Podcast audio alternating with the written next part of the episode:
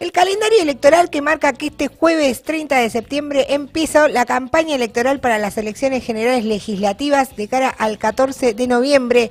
¿A qué escenario político vamos y cuáles son los desafíos para la izquierda? Se lo vamos a preguntar a Cristian Castillo, que es dirigente nacional del PTS en el Frente de Izquierda y de los Trabajadores Unidad, sociólogo y docente universitario de la UBA y de la Universidad Nacional de La Plata.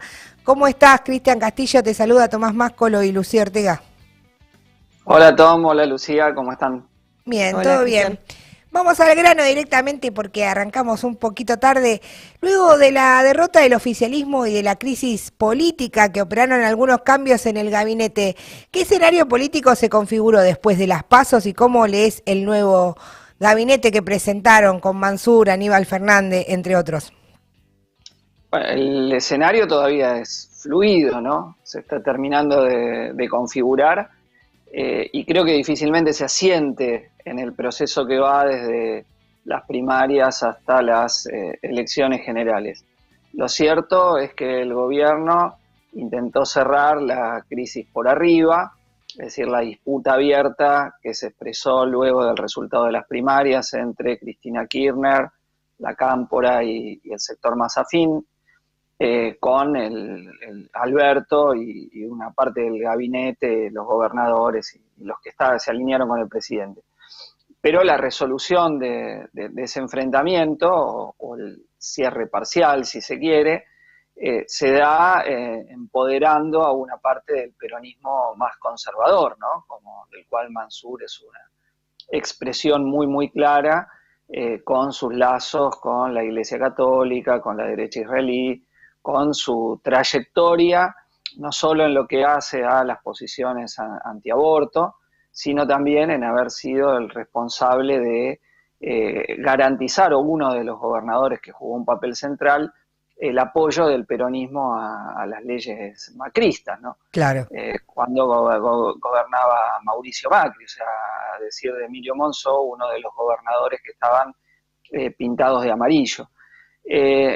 Obviamente, elegir a Mansur de jefe de gabinete no es para avanzar en la separación de la Iglesia y del Estado, ni en tocar el interés de los más poderosos. De hecho, una ley que está eh, bloqueada hoy por hoy en el Congreso y que va a perder estado parlamentario si no se trata rápidamente, que es la ley de etiquetado frontal, eh, difícilmente avance con Mansur, ¿no? que expresa el interés de, las azucareras de, su provincia también, entre otros, ¿no? junto con el lobby de los, de los laboratorios. Bueno, y lo mismo Julián Domínguez en lo que hace a, la, eh, a, los grandes propietarios agrarios, no es para avanzar sobre eh, los que se quedan con el grueso de la renta de la tierra, con ese... Un peronista oligárquico, digamos. Ligado a la oligarquía, digamos, ¿no? O, que, o que tiene intereses comunes y que de ninguna manera es para atacarlo.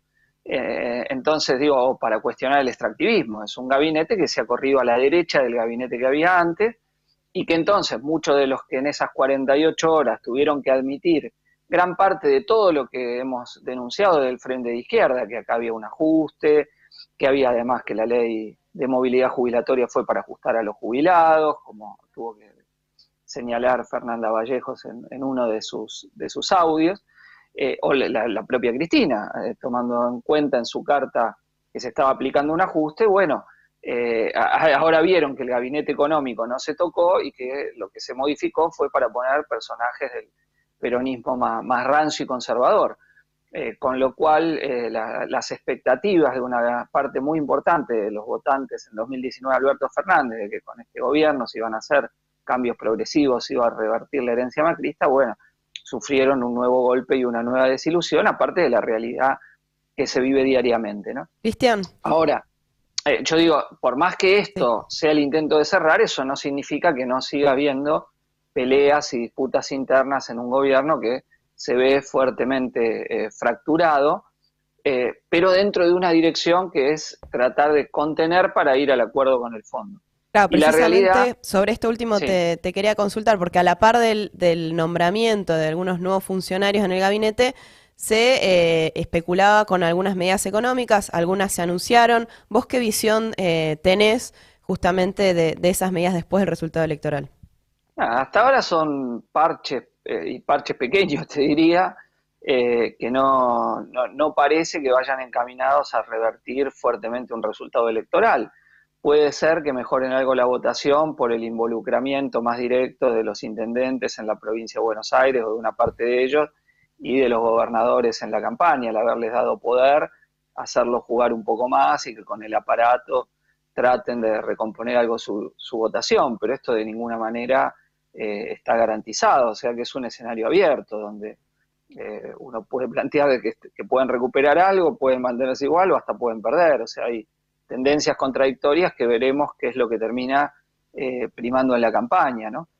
pero lo cierto es que más, más allá de, de detalles, lo que se verifica es que el señalamiento que hicimos durante la campaña presidencial del 2019 respecto de que era imposible conciliar el eh, asumir la deuda de Macri y pagarle a los acreedores privados y al FMI con la aspiración popular de llenar la heladera, bueno, es lo que se ha quedado completamente verificado, es decir, esa incompatibilidad estructural en querer conciliar esas dos cuestiones.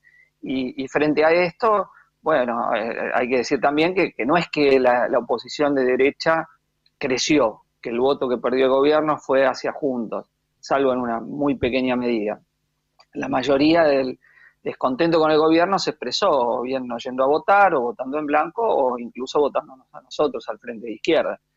Eh, porque bueno, la gente lo, protestó porque no quiere más ajuste, ¿no? porque quiere reforzar el ajuste, que es el programa de la derecha, tanto de Juntos por el Cambio como de eh, eh, espero, mi ley, o, las variantes de, la derecha de la derecha.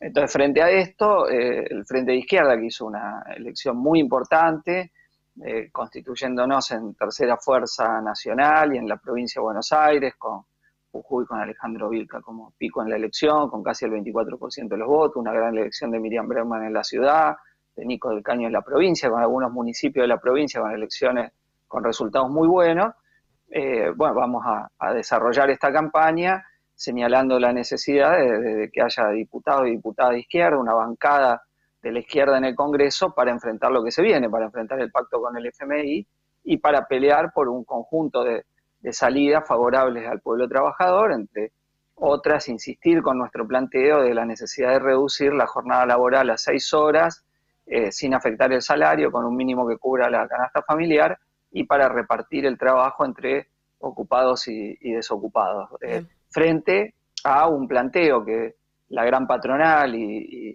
distintos candidatos están enarbolando, que es una reforma laboral que prive de derechos a los que eh, por ahora los mantienen. Ahora, el gobierno dice que de palabra eh, rechaza la reforma laboral. ¿Vos qué le responderías? Bueno, hay dos cuestiones. Primero, que la vienen implementando, de hecho, en numerosos sectores ya sea los que fueron privados y no recuperaron sus derechos, por ejemplo, la gran mayoría de la juventud trabaja hoy sin aguinaldo, sin vacaciones, sin derecho a indemnización, sin derecho a la sindicalización, con distintas formas de fraude laboral, desde las famosas apps de, reparto a domicilio eh, hasta quienes hacen, eh, quienes en distintas áreas, incluyendo el Estado, tienen que pagar el monotributo encubriendo la relación laboral o directamente con una relación laboral este, absolutamente informal.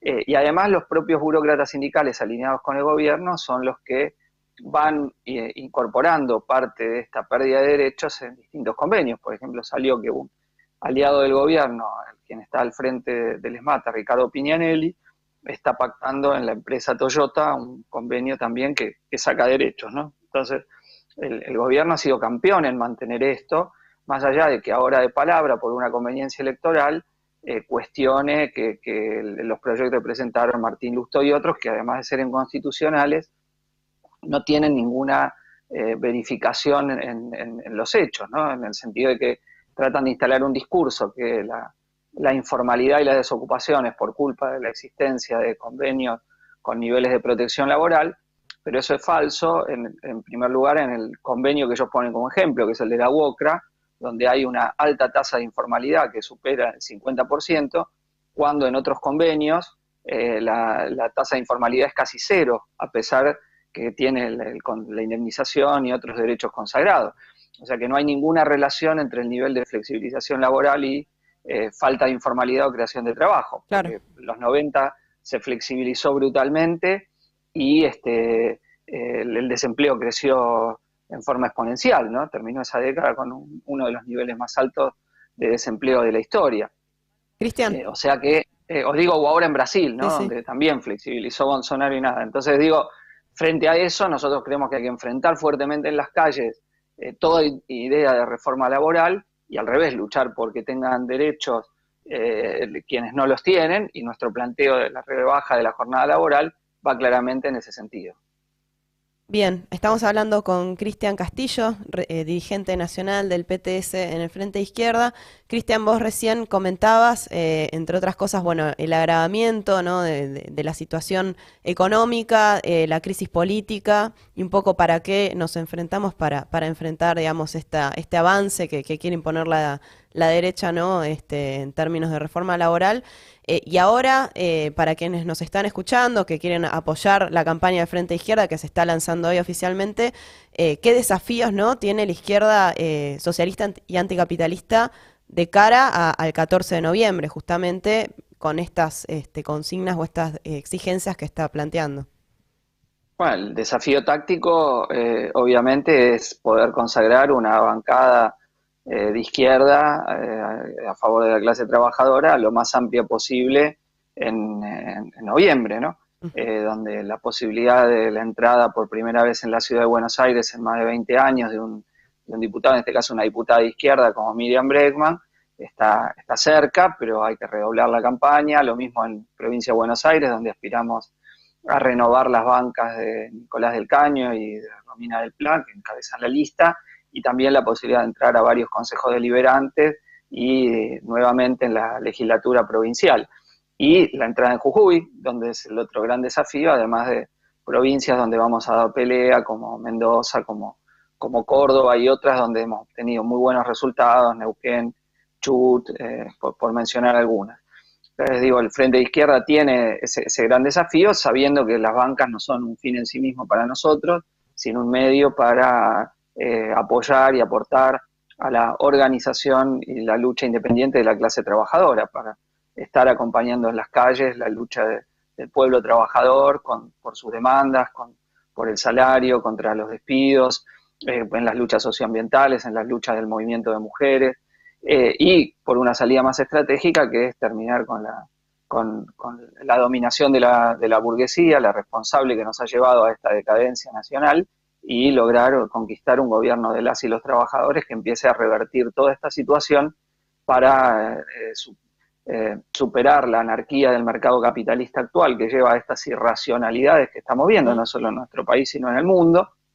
Ayer salía el, informe de la FAO que dice que mientras más de 800 millones de personas, que 811 millones pasan hambre en el mundo, eh, se desperdicia el 17% del alimento que se produce, ¿no? Eh, es una cifra espeluznante, un acta de acusación al sistema capitalista que muestra que el hambre en nuestro planeta no es una consecuencia inexorable de la falta de capacidad de producción, sino de cómo está organizada la sociedad en beneficio de, llenar los bolsillos de, los grandes monopolios, ¿no? Y cómo los últimos 40 años ha habido una redistribución al revés del mundo del trabajo hacia, hacia el capital, eh, y, esto refuerza, digo, la, necesidad de cuestionar este sistema, aparte de, la crisis climática a la, que nos, a la que nos ha llevado. Entonces, nuestro objetivo estratégico es obviamente eh, lograr un gobierno de, las y los trabajadores para cambiar este sistema y avanzar hacia la construcción de una sociedad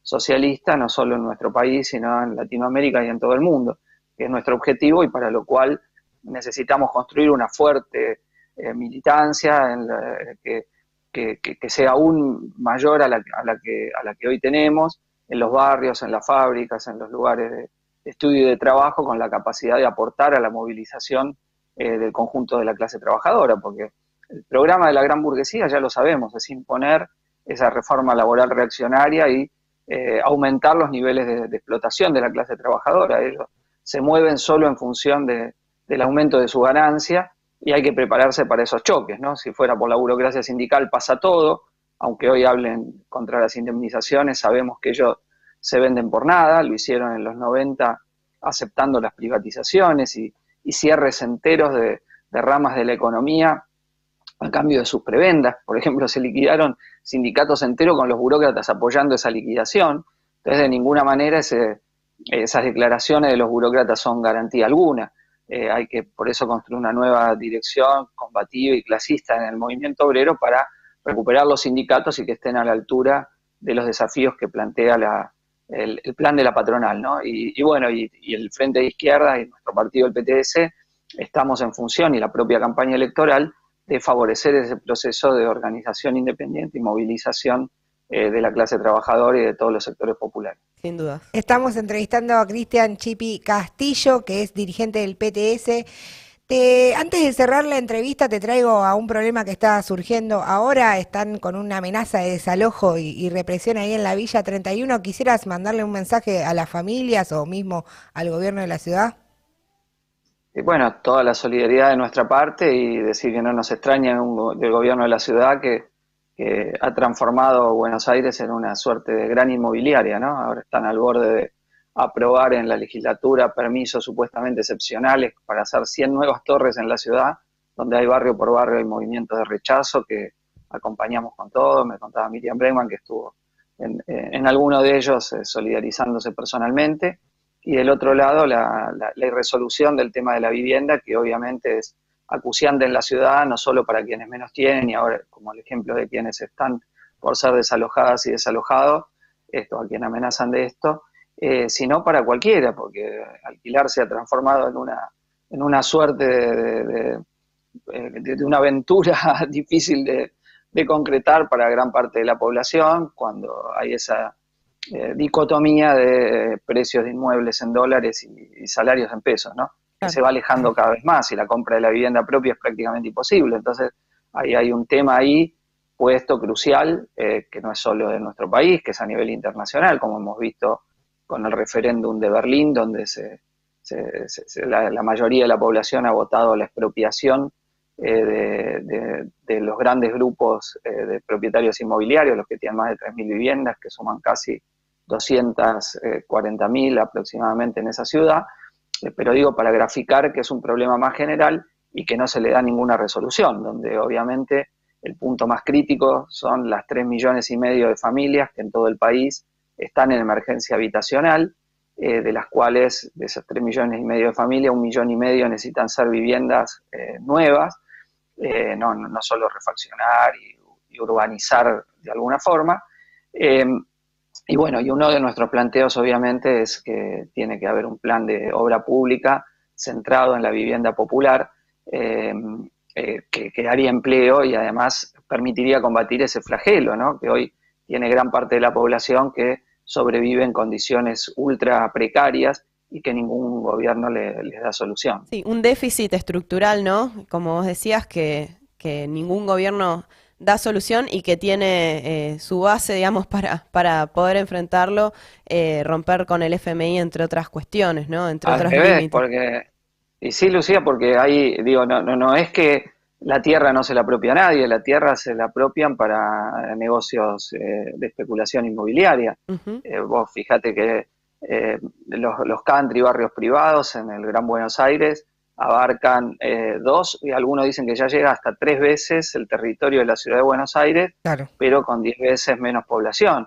Es evidente que a los sectores populares que quieren acceder a la vivienda propia se les vuelve eh, cada vez más imposible porque esta apropiación para los barrios privados hace aumentar el precio de la tierra. Y lo mismo sucede en la ciudad de Buenos Aires con estas eh, megatorres que, que, aprueba la reta, estos grandes negociados inmobiliarios aparte del daño ambiental que, cree, que crean este, al liquidar los espacios verdes que, entre otras cosas, absorben las lluvias y, limitan eh, las potenciales inundaciones que las lluvias crean en las ciudades. ¿no? el aumento del cemento, este, este, tema tan estudiado para explicar por qué se inundan más las ciudades que antes. Sí. Este, aunque en el caso de la ciudad de Buenos Aires, como se han entubado los arroyos, en algunas zonas de la ciudad eso, eso, eso ocurre menos que antes, pero no, no así en otras. Entonces digo, hay un problema eh, estructural general con la vivienda, pero digo, ese problema estructural es que eh, se benefician otros intereses y no de los que necesitan vivienda, ¿no? Porque otra, digo, de las irracionalidades es dos millones de inmuebles vacíos en el, en el país, donde cuando se construye no se construye para que viva gente, sino, para la especulación. reserva de valor y especulación inmobiliaria. Entonces, eh, eh, digo, este sistema hace eh, agua por todos los poros, ¿no? Sus irracionalidades son lo que, lo que crea los padeceres de la población, ¿no es? Insisto, hoy no, no es que vivís en la calle o tenés hambre porque no hay recursos, sino porque los recursos se los quedan muy pocos y no se organiza la producción en función de satisfacer las necesidades sociales, que es a lo que aspiramos eh, nosotros, reduciendo sustancialmente la jornada laboral eh, y existiendo tiempo libre para poder dedicar a la cultura, al ocio, a la educación, al esparcimiento. Claro. Eso es lo que llamamos el socialismo. Bueno, ese, es digo, el objetivo con el cual luchamos, porque me parece importante señalarlo, porque nosotros no es simplemente que participamos de luchas reivindicativas, sino que nuestra intervención en esas luchas por la reivindicación inmediata va detrás de ese objetivo, ¿no? Porque eh, claro, sobre todo porque no es una utopía, no es una utopía como dicen muchos. Bueno, desde ya, o, si se quiere, en el sentido, la, palabra utopía tiene un sentido negativo, que es algo que no se puede realizar, o, un sueño realizable, ¿no? Entonces, una, una utopía realista, si se quiere, en el sentido que es algo que no hay y que queremos que haya, pero que tiene bases materiales para, para poder realizarse, ¿no? Y, sí. y, digo, y, va en el sentido de, revertir, en el caso de nuestro país, la, profunda decadencia nacional ante dos programas que, tienen las dos coaliciones gobernantes, que en lo central no, no tienen diferencias claves, porque es mantener el extractivismo para pagar la deuda. Ese es el esquema, por eso, más allá que dan demagogia verde, eh, eh, mantienen el esquema de las actividades primarias ligadas al extractivismo para conseguir los dólares para pagar la deuda. Y ese es el plan que tiene la coalición peronista, las coaliciones de derecha, no cambian, es, lo mismo que nos ha llevado a esta decadencia, con un eh, comercio exterior manejado por un oligopolio, con la renta de la tierra que llena los bolsillos de las grandes exportadoras y de 4.000 grandes propietarios agrarios que tienen arriba del 40% de todas las tierras que, que utilizables en Argentina para, agricultura y ganadería. Sí, tenemos que, ir terminando, tenemos que ir terminando la, entrevista, perdónanos. Pero, Yo me quedaría hablando toda la tarde. pero me parece que sí, que está muy claro de acá justamente esos proyectos que tiene eh, la, la gran burguesía, ¿no? Y cómo nos preparamos para enfrentarlo. Te agradecemos muchísimo la comunicación. Eh, y bueno, vamos a seguir seguramente convocándote para seguir analizando la situación política. Pero antes... lo, único para, cerrar una cosita quería decir nomás que, eh, que digo, va, a ser una gran batalla política hacia noviembre, porque sabemos que tanto el Frente de Todos como la, coalición de derecha no, no, le gusta que la izquierda repita o mejore los resultados de las pasos. Entonces, eh, invitando a, todos quienes escuchan alerta spoiler y quienes han eh, colaborado en la campaña Frente de Izquierda a reforzarla, hacer una campaña muy militante, que es la forma que tenemos de, enfrentar lo que los aparatos van a querer, que es eh, que, no logremos esa bancada eh, de izquierda, de la clase trabajadora y socialista en el, en el Parlamento para ponerla al servicio de las luchas. Cristian Castillo, clarísimo todo. Muchas gracias por la comunicación. No, no, por nada. Hasta luego. 9 y 51 de la